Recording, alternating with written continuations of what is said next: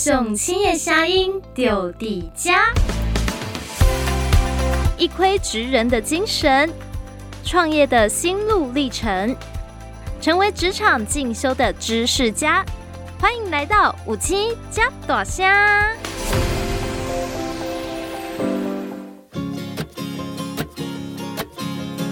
Hello，欢迎大家来到五七加大虾。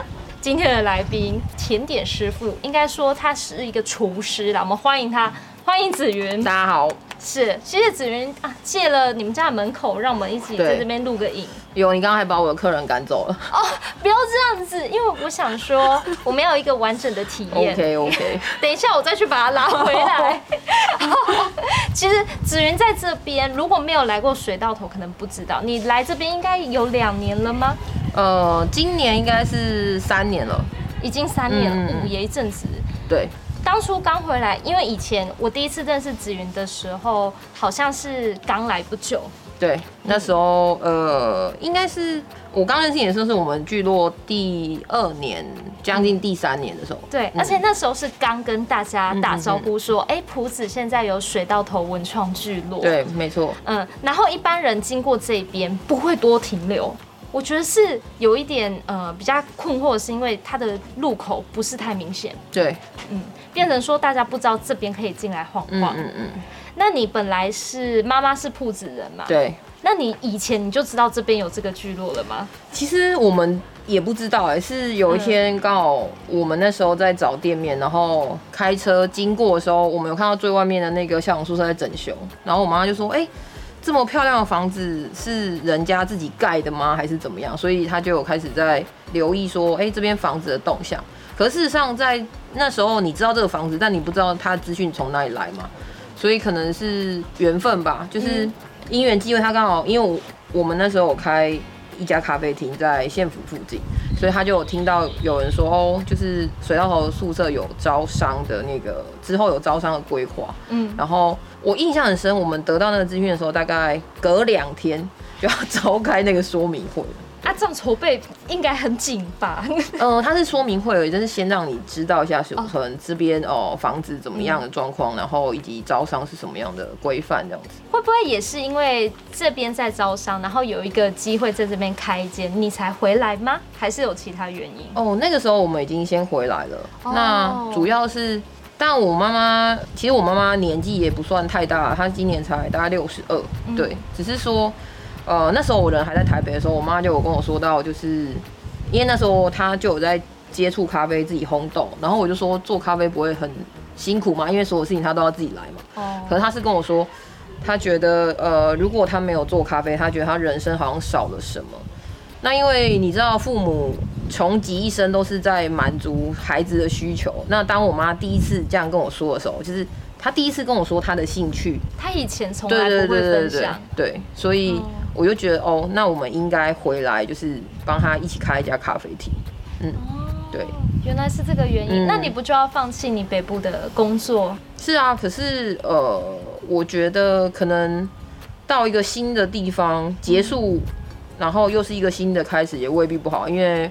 其实我们年纪也还没有很大嘛，所以想说就是回来，就回来自己的故乡，然后试试看可不可以做出一些不一样的东西。嗯嗯。虽然以你的身份来说是厨师，但你回来你还是会觉得有一点从零开始，变成人脉呀、工作什么的。基本上我觉得就是从零开始哦，因为我们的亲戚其实大部分不在铺子嘛，那再来就是呃，我阿公他们家其实一直都是务农。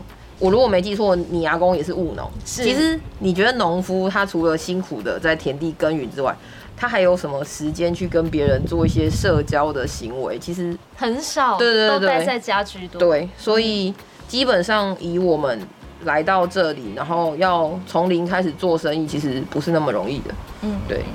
可是我觉得蛮棒的是，你回来以后，你有因为多了跟妈妈相处的时间，对，然后就觉得哎。欸打算就继续待在这里吗？嗯，应该说，既然已经回来了，就会觉得你可能要做出一番的，至少对自己或是对家人有一个交代的程度，嗯，才可以暂时停止或是暂时放下这样。但水到头一沙进驻到现在，你觉得算可以交代了吗？呃，我觉得还有努力的空间。因为其实你看啊，我们这三年经历两次疫情啊，哎，真的耶！而且我们园区是属于比较观光走向的。那其实你知道我们铺子很有名的就是配天宫嘛？对，配天宫以及这附近的故宫南院。但是除了配天宫之外，还有什么可以吸引人人家来这里呢？也是有看到聚落伙伴蛮努力的，把配天宫跟故宫跟这里串成一个小地图啦，对就是希望大家哎、欸、看完以后来这边参加市集。嗯，没有错。但是不免的想到，可能聚落就跟蛮多文创园区一样，它可能面临到没活动的时候，是不是就没有人潮了？其实我们店家在这三年来啊，就是在县府跟文管局的，就是规划跟协助下，其实他们也教了我们很多的基本的技能，包含比如说你开店的成本怎么抓啊，你的商品可能在形象设计上怎么样啊，或者是你怎么自己办活动。其实这些东西就是呃，县府跟文管局他挹注了很多的资源，在算是跟是分让我们就是分享给我们知道这样子。那你有办什么活动吗？在这边？呃，我之前办过甜点发表会，以及就是呃我们这边的朴实文化餐桌。那那个文化餐桌比较奇妙的是，因为你知道我们聚落有很多艺术工作者，比如说我做陶的啊，做花艺的啊，好做造型饼干的。那我那个餐桌呢，就是运用我们陶艺工作者做的食器，就是盘子啊，或是碗啊，然后再加上做花艺的，他帮你做一个名牌啊。以及就是简单说，我们聚落的人就是各自出了自己的一份力，然后办了一个在外人眼里看起来哇，一个很美、很令人向往的餐桌。这倒是真的很漂亮，很像在五星级。对，尊爵的体验，而且是它有一点在户外野餐的感觉。是是是。那那次氛围就是办在这里这附近。呃，就是对，办在我工作室前面。哦，嗯、那次大家反应应该很不错，因为很第一次接触有这种很像餐盘、餐桌的活动。对，但还是像我们自己觉得，就是还是有一些地方需要再去努力跟学习啊，因为毕竟。比如说你用餐的品质啊，对，虽然看起来氛围很棒，因为我们聚落本来就是一个慢步调的一个聚落，嗯，但是可能有一些小细节的部分还是要去克服。小细节哦，比如说人家不知道水到头在哪啊，哦，好，或者是呃，比如说你你的餐点端到桌上的那个热度还在吗？嗯，对，或者是说今天你是不是真的有确实的运用这个餐桌，运用这个料理。来料理人与人之间的关系，你有没有传达到就是你想要传达的？嗯，你也是有包含一些理念跟故事，不会让他们来纯吃饭而已。其实我觉得我进来这三年，我自己觉得我自己在可能在人文跟文化方面，我认为我自己的内在提升算是蛮大的，因为呃，包含我在我们聚落，我有做一个访查，就是我来复刻我们聚落以前住户的菜。嗯，比如说像呃，你看到对面这一间啊，他是唯一这边一户那时候不是公部门进驻的，他爸爸是养鳗鱼的，然后他现在对他现在儿子现在六十几岁，然后他爸爸已经离开了，那他们那个时候就有一道失传的菜叫做高丽肉，那对我访查了之后，我有试着去试做出来，然后再请请那个吴大哥帮我试吃，所以这个也可能运用在我的餐桌里面。你那一天的生态餐桌算是，比如说在地古早味，对，然后一些创意发想，就是你本来会的，你可能弄成西式啊，好吃的样子。因为现在其实应该说，现在我觉得大家都是相机先吃啊，哦、所以你假设你这个餐桌真的想要成为亮点，吸引外地的人来的话，其实我觉得在美感跟视觉上，可能就是第一个要先着重的问题。那它内容跟含义那个东西，不是我们三言两语它就可以有很深刻的感受，所以这可能要结合一些布展的方式啊，然后再加上你自己的亲身体验这样子。嗯，这倒是。像呃子云你在外面耕耘这么久啊，还有这两年下来，我有发现第一个你的语速变慢了。有。以前在都市就是节奏很快。对。但是我觉得你现在有一种哎。好像可以摊下来，有就是或者不讲话，对，或是直接不讲话。嗯、我们今天要不讲话录到最后，不要这样啦！回来以后脑筋动很快，因为给你一个餐桌，你很知道要怎么去跟在地做一个搭配。我觉得这个算是有一些厨师，他可能是不是他就是哦，我很会料理，但我就是固定那几道我的秋楼菜。呃，但你算是会翻碗料理。其实我觉得这跟你接触的人事物会有很大的关联。譬、嗯、如说，比如说像我会到渔村去嘛，哦、那渔村有渔村的料理，渔村有渔村的人文、嗯，那我们会到山里面去。山里面，比如说部落的人文或是食材的能量，包含聚落间的传统。嗯，我觉得你可以用一个过去生活的脉络，然后来组成，就是比如说，不管你是餐桌的元素也好，或是你料理的元素也好，因为我们在说的就是一个，就像我们现在与过去的关系。OK，那我们先休息一下。OK。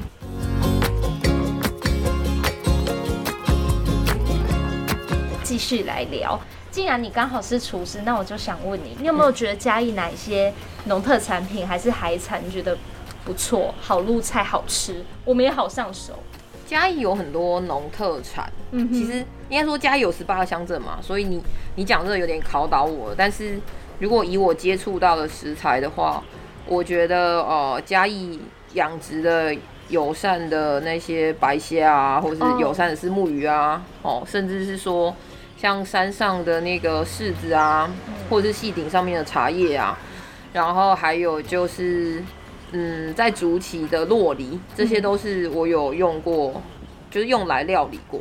嗯，还有那个太保的小番茄跟黄瓜，能够这样子对产地还有对应的食材这么倒背如流啊！除了就是你对食物很有研究，子云还有一个非常有行动力的，那就是你会直接走进产地耶。我发现你就是哦，我想要知道哪边最好吃，那我就直接去，就是它种在土里的样子。呃，应该说还是需要有人带你啦。所以在在这边，像我刚刚跟你提的那些物产呢，大概有一半以上，就是因为你知道我们我们有一家店开在县府附近嘛，所以其实我们有很多客人在农业处上班。嗯哼。所以我的资讯来源就是我可以先询问他们，对，或者是说请他们帮我转介绍，看我能不能去拜访这样子。了解，嗯、对。然后像子云，因为呃，今天我们还会带到一个概念，嗯，它叫做生态厨师。是。大家如果有兴趣，可以自己上网稍微搜寻一下。嗯。但是我觉得里面呢，有几个生态厨师的课程带出来的精神，我觉得蛮值得大家学习的。就是第一个是珍爱这一片土地，与大自然共存，珍惜食物。对。嗯，因为子云也是有参与这个课程。嗯。你。虽然已经跟食物接触这么久了，你也煮得很不错了。嗯，那去参与以后，你有没有又重新觉得，嗯，我要来思考一下，我之后怎么策划活动？好，我怎么做料理？会吗？呃，应该说，我一开始加入生态厨师，只是想要比赛，哦，想要去跟厉害的厨师们较量。嗯，但是事实上，呃，当我投入越多时间之后，我发现我进去学的不是厨艺。其实我们在培养的，除了是哦、呃、你对土地的了解之外，也是在培养你个人的品格。嗯，为什么呢？我不知道你有没有听过一句话：“人不能独活。”哦。但是那句话常用在说哦，一个人没办法孤单的活着。但事实上不是，我觉得应该是人类不能独活。嗯，不能排除其他的物种。对，比如说，也许有时候我们为了比较多的收获，然后。就想说哇，那些我不要的，或是我不要的，我不需要麻雀吃我的稻谷啊，我不需我不需要，就是我不需要那个福寿螺来，就是一样，就是吃我的那个幼苗嘛。那我就是我是不是只能用一种方法直接把它杀死呢？我有没有别的方式？就是友善人道的。也许也许他们留着是可以呃。他们是可以牵制另一个天敌，但是如果我把它全部杀死，我只为了我自己的收获的话，那我除了这短暂的时期我得到收这些农物产的收获之后，那以后怎么办？如果有些物种就因为我们继续这样子，我想怎么使用土地就怎么使用土地，我不考量其他物种的状况之下，继续这样子运用土地下去，那我们最后会留给后代子孙什么东西？你有没有觉得现在？大家渐渐这个爱乡土，然后包含你说的尊重一些友善自然农法的人，对，比较多了，是真的比较多了。因为呃，大部分呢、啊，我觉得以我认识的农夫里面，做友善的或是做有机的，大部分都是已经退休之后，他自己有一个对自己的物产有一个梦想，他不再只是单纯只是为了赚钱去做这件事。可是我觉得这件事也没有对错，因为自古以来，我们也许就是农夫们一直就是被教育着，我要怎么运运用那些资财在我的农田里。但是他并没有接收到说，哇，我要想办法怎么让别的生物也能活下去。所以我觉得其实，因为我们嘉义县是一直在发展成发展中的一个农工大县，嗯，所以农像我们嘉义县也有国本学堂，我觉得也许国本学堂可以在物生物的多样性这方面也是可以。就是教育我们更多，就是我们嘉义县的，就是农民。对，因为现在国本学堂比较多的是在种植这个部分，你怎么种的好？然后呢，你有机的话，你可以用菌，好，你怎样天然的方式？对。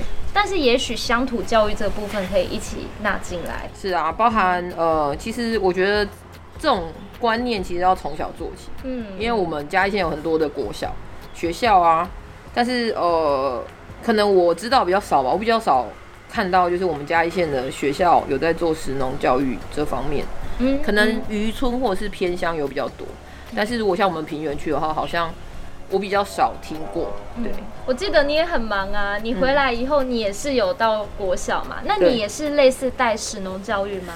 呃，应该说我们生态厨师它是一个全职工的公民服务。嗯哼，对，那我们运用。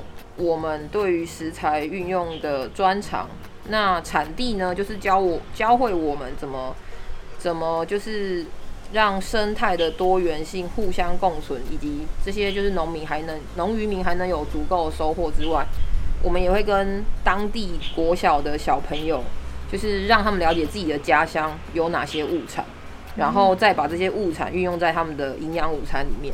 对，那。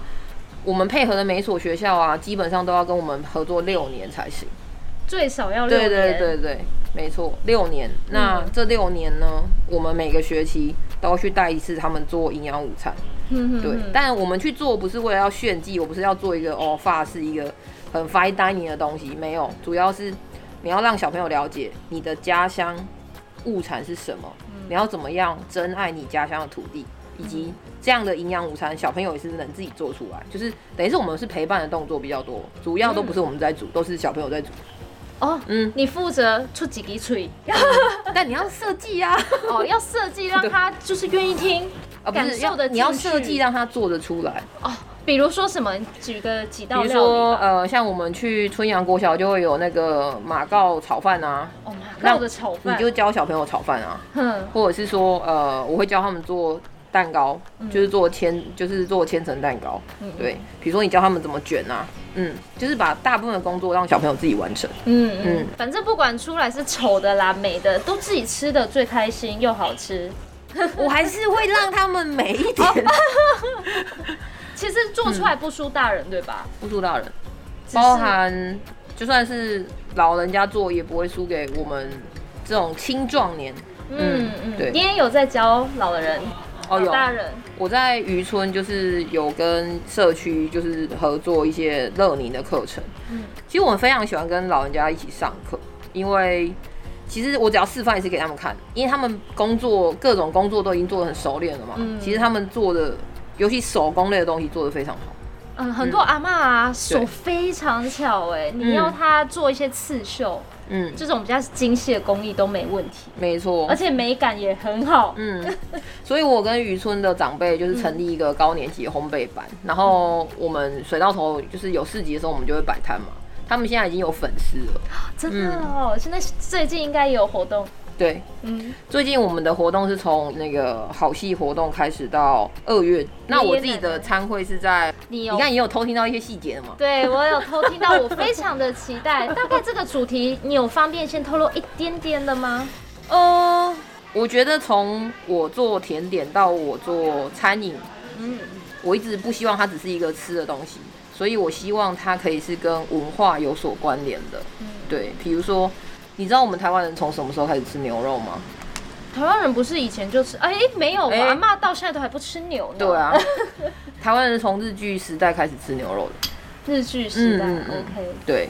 那为什么要考究到这一点？这种这一点呢，就是有机会来参加我的餐桌，你就会知道了。哦，对，你可以听到，就是从呃从昭和，从我们水稻头建立的那个时候，到就是呃可能戒严时期的一些饮食文化的脉络，它会有一些特别，就应该说它会有一些时代性的物产，比如说。像为什么会运用马铃薯啊，哦，或者是那时候的鳖啊，占着什么样的地位啊？我觉得我这样讲下去就讲太多了耶。对，所以那我们先打个岔了，嗯、不可以透露太多。对，因为搞不好你还会调整菜单。不会，我们有好几套。对，而且其实这个餐桌系列的活动，嗯，子云你算是你想要把它这个模式固定起来。让它一直可以，比如说春夏秋冬，对，然后二十四节气，对，就搭配不同主题。嗯，我好像在家里比较少看到这样的餐桌活动，对吧？是，它办起来是有难度。我觉得应该它的难度在于。你在文史上面的一些田野调查，你要先，你要自己先先有去耕耘或是琢磨。那我除了自己有在田野调查之外，我也配合我们这边的，就是日新文化协会。嗯，对，我们有一些文史工作者也会协助我做这方面的资料的探访，然后我们再把这些资料消化成你看到的那一桌菜这样子。你怎么会有这样的发想？是把在地故事，或是你想知道的某一个饮食的故事，跟餐桌结合在一起？可能我觉得找到我们的过去很重要吧。哦，其实我们这间咖啡厅原本的屋主啊，就是原本屋主的孩子，还好好的生活在鹿谷或者是嘉义市。对，像我们这间原本也是校长宿舍，然后他是一家八口住在这里哦。就这个这个大小，就这个大小哦。对，就这个里面住八个人，蛮悲的哦。对，就这个大小。但呃，因为他们有回来，所以我刚好跟他聊到说，哎，以前他们在这边是怎么生活的？嗯，就是其实我也想要从我们水道头里面找出当时那个年代，或是呃一个大家共同的饮食记忆，因为我想要让来的游客知道我们这边过去是什么样的样貌，发生了什么事。那它跟其他的聚落有什么特殊的不同？这样子，嗯。嗯，其实真的很多，包含文史工作者或老师也跟我们分享过，真的唯有透过故事，你才会觉得真的真正的认识了这里，对啊，然后才会觉得对这里有感情。嗯，紫云是透过食物料理这一块，对，再把那些以前的记忆抓回来。嗯那我们刚刚前面虽然呃用食物围绕了这么多，我们来回到这里好了。嗯哼。其实这边里面呢，呃，目前主要是咖啡厅。对。然后有时候如果你很幸运的话，可以吃到你的甜点，对吧？我们有常态供应啦。真的吗？你很忙。有有，但但我们是限量的供应。对，对。而且虽然今天没有在秀哦，但是你的甜点真的是特别哦。比如说你会。呃，把我们意想不到的橘子还是什么的，呃，跟甜点融入在一起。嗯，像最近有没有最后一次发想一个创意的甜点？最后一次发想应该是咸凤梨吧？我不知道你小时候有没有吃过那个凤梨沾酱油，但你一定有吃过芒果沾酱油吧？番茄番茄沾酱油算吗？算，就是加一次有个大家在卖。但我要跟你说的是，凤梨以前也会沾酱油。或沾盐来，这是以前就有的。有有有哦，对。那你有把它做成？有，我把它做成我们千层里面的夹馅。哦，千层馅。对，或者是说，像我之前有到那个我们汐顶那边去分享，用在地食材做，就是运用起来，然后做一些餐点嘛。嗯、那我有做一个蜜香红茶跟柿子搭在一起的泡芙。嗯，对。我记得你是不是还找过盐场的盐来做？嗯、没错，因为其实。那个五味啊，你知道哪哪五味？酸甜苦辣咸嘛？哦，咸还是、嗯、对酸甜苦辣咸？其实这里面呢，如果你没有咸，就咸不出那它的甜。所以每一个料理本来就是这五味都有。对，但是如果你你没有一点甜，你也吃不出它的苦。哦，一定要谁去衬着谁。对，哦、那它除了增加你吃到的口感的厚度之外，其实这这些味道其实是一个平衡。嗯，就是它其实。没有谁不应该存在。它，如果你要追求这些平衡，其实它是都应该在，就是你那一口里面应该都要吃到这些东西。对，哎、欸，这是真的哦。就像我们吃柠檬，会以为只有酸，没有，其实它会甜，嗯、吃下去还是要注意血糖。嗯嗯嗯。那在这里呢，原来可以喝到一个好喝的精品咖啡，包含有阿里山的咖啡，对吧？有。然后一些比较特别，如果你是对啊咖啡有研究的，你想说哦，今天对自己好一点，喝一杯手冲的质感咖啡。就可以来到易沙咖啡坐一下，其实也不用压力这么大啦，因为我们店有很多客人就说，哎、欸，我不知道怎么喝咖啡。呃，我觉得是这样，你只要选一间你信任的咖啡厅，找到你爱喝的味道就好了。嗯，对，就是你喝了不要什么头痛、胃痛不舒服，我觉得就是这样就已经 OK 了。没有谁会喝咖啡，谁不会喝咖啡，只有喝到那一杯是不是你喜欢的。对，我记得你上次来节目也有分享这件事，嗯、就是哎、欸，有的人会希望说，哎、欸，我来教育大家怎么喝咖啡，但你那时候算是比较随缘，就是哎、欸，你要拿铁，我们也有啊。对，嘿，然后包含这里的人，也许哎、欸，他们有在习惯喝手冲吗？也不一定。其实我们店的客人已经越来越多人喝手冲，或者是喝。嗯、以前我们刚开店还会有那个什么，他要点咖啡要加加糖的，但是我们现在其实。已经没有那样的客人。哦，那再来就是呃，因为疫情的关系，所以我们其实也有做一些其他通路上的，包含说，哎、欸，我们提供给其他咖啡厅或餐厅，就是我们烘的咖啡豆这样子。嗯，对，就是多元发展。对啊，多角化啦。就像你，你也不是只在这里做甜点，嗯、你一下还要走进校园教小朋友 做营养午餐。对，然后还要跟我们这些老人动动班一起合作。但其实我在做一直都同一件事啊。都是用料理说故事，就是我们用料理在说人跟人的关系啊，嗯，在说人跟过去的人，就是人与文化的关系啊，嗯嗯。那你未来大概近期都还会待在这里，对不对？对，嗯。之后我会更多时间待在这里。那你你待在这里，你还有想要做什么事情吗？接下来哦，呃，接下来我们在园区呢会办好几场主题式的餐桌哦，真的、哦？对，没错。然后再来就是我想要帮我们在地的一些小农做推广，所以也许如果说就是各方面的人事物都到位的话，嗯，我想友善市集这件事是一定会做的。嗯，友善的怎么样算是友善？友善其实是这样说，就是你尊重生物的多元性。你不会为了就是收成自己的物产，然后去杀死某一种生物。我举个例子好了，像你有听过苦茶粕吗？没有。苦茶粕是一种有机资材，对，就是你用了之后呢，没错，就是它对人体是没有危害的，它也可以让你的作物长得不错。可是它就会让那种身上有那种熊熊的生物，像泥鳅啊那样的生物就会死掉。哦，它就没有办法活在那。那这个时候你会说，那我要为了泥鳅，我就不不用苦茶破了吗？也不用，你只要在你田里就是挖一个水池，就是你留那个水池给他就可以了。哦，对，让它也可以继续存活下去。嗯嗯、没错，因为其实有机它是已经都符合各方面的标准的验证，没有错。嗯。可是有机它还是会使用有机资材啊。资材是好听的说法吗？嗯嗯。资材是什么？化学农药啊，嗯哼，对啊，这才是农药，就是这个是不是太太直接？对，都还是会伤到，但是就是以大家自己可以心中会有一把尺嘛。对，如果你觉得你这样 OK，你觉得这样子是友善的，嗯，那其实也没有绝对的对错。而且我讲真的啊，你、嗯、你看到农民那么那么辛苦的在友善。你要去再去付那些有机的检验费用什么，其实也是一个负担啊。对啊，对，对，一次都不便宜。这就是为什么我们要带我们要到产区里面，你只要去看了它的田，你知道它田的生态是怎么样，它有没有说谎？其实我觉得那个，就是你看就知道啊，它有没有老鼠洞啊，或者是说它有没有一些。